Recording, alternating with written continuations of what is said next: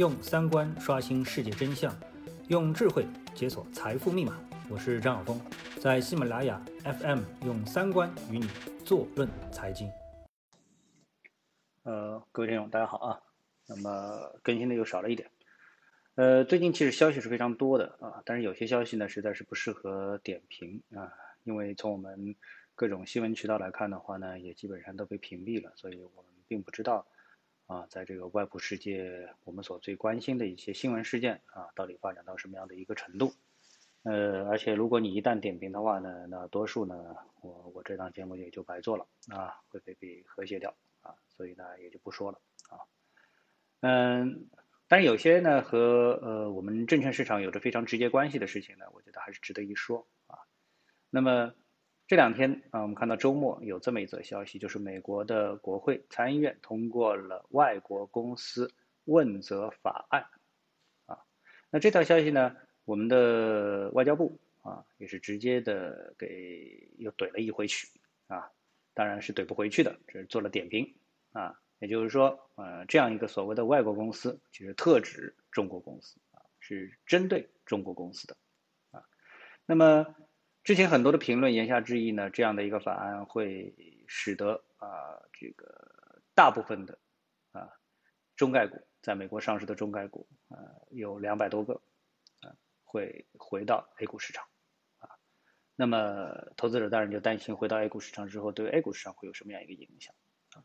那我今天做这档节目主要有啊两个目的，一个呢跟大家来继续啊我们的。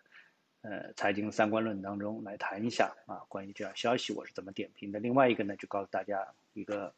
好消息吧啊。那么我又推出一档新的栏目啊，那这档新的栏目呢，嗯，叫智选 ETF 啊。那么是我和另外一个资深的啊这个财经人士，也是一个交易者，我们的一个对话。那么我们的核心呢是围绕着一个干货。啊，叫 ETF。那么大部分投资者其实也是听说过 ETF，但是呢，由于平时不太交易，所以呢，把 ETF 呢，呃，这个放在一个比较狭窄的一个框架当中啊，比如说中证五零 ETF 啊，上证五零 ETF 啊，就觉得都是一些指数 ETF 啊，因为指数波动相对比较少，那么所以呢，大家对呃这个 ETF 呢兴趣就不是很大啊，觉得可以发挥的空间比较小，那么大家就会去。啊，还是回到这股票市场当中呢去做股票，啊，其实呢，ETF 呢现在呢有很多的题材型的 ETF，行业型的 ETF 啊，比如说你喜欢五 G 有五 G ETF 啊，你喜欢军工有军工的 ETF，喜欢医药啊，那也有很多的医药类的 ETF，比如医疗医疗器械的啊，生物医药的，还有医药本身的啊，这样的很多的这个 ETF 啊，就是五 G 的话呢，那么它也通信，不是最近啊大家比较关心的芯片啊，那么也有很多的跟芯片类相关的 ETF。所以呢，嗯，如果说你看好某一个行业，同时又吃不准哪一个公司的话，那么 ETF 其实是非常好的选择。那所以呢，我跟啊我们这位朋友呢一起呢就联合啊制作。为什么联合制作呢？是为了保证每天都能够说啊，因为一个人说的话，就像我现在做我的呃这个财经三观论啊，动不动呢就觉得哎好像没东西可以说嘛，啊有个饭局嘛啊，然后拖着拖着就把这个事情给拖掉了啊，特别是哎觉得哎没什么东西可说啊，对不对？啊，其实这都是懒病，所以我来想一个办法，怎么样治自己的这样的一个懒病啊，能够把这个事情给坚持下去啊。坚持做一件事情，其实本身也是非常有趣的、有成就感的啊。但是呢，经常也坚持不了啊。好，那就说到这里啊。嗯，知道这个消息的啊，同时对直接投资 A 股市场有兴趣的啊，这个我的听众呢，那么可以去关注一下啊，我们的小鹏频道里面的啊。一个子栏目啊，叫你一块你过去就看到了啊，叫智选 ETF，就是围绕着呃股票的这个核心的一个呃干货啊，叫 ETF 投资来展开的啊。好，那回到今天的一个内容，那就是外国公司问责法案。那我想突出呃这样呃两个观点吧啊，一个呢就是中概股在美国上市啊，到底是中国人占了便宜还是美国人占了便宜？啊那么，呃，这点上面，哎，我的观点很明确，是美国人占了便宜，啊，美国人占了便宜，因为啊，我们很多好的公司，比如说我们现在炒阿里巴巴概念，啊，我们炒腾讯概念，啊，我们炒百度概念啊，呃，其实这样的一些概念，包括我们炒特斯拉概念啊，包括我们炒啊像这个嗯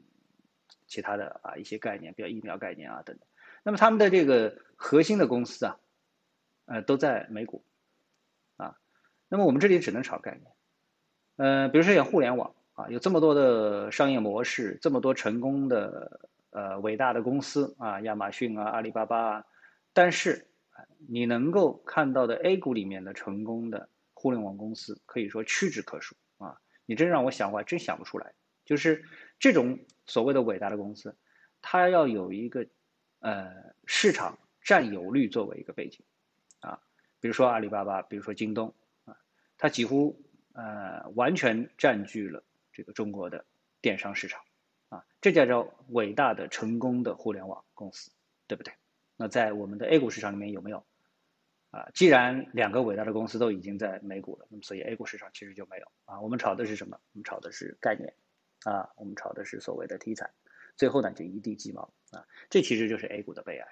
所以呢，通过一个外国公司问责法案，如果说他真的认真实施的话，啊，把阿里巴巴、把腾讯、把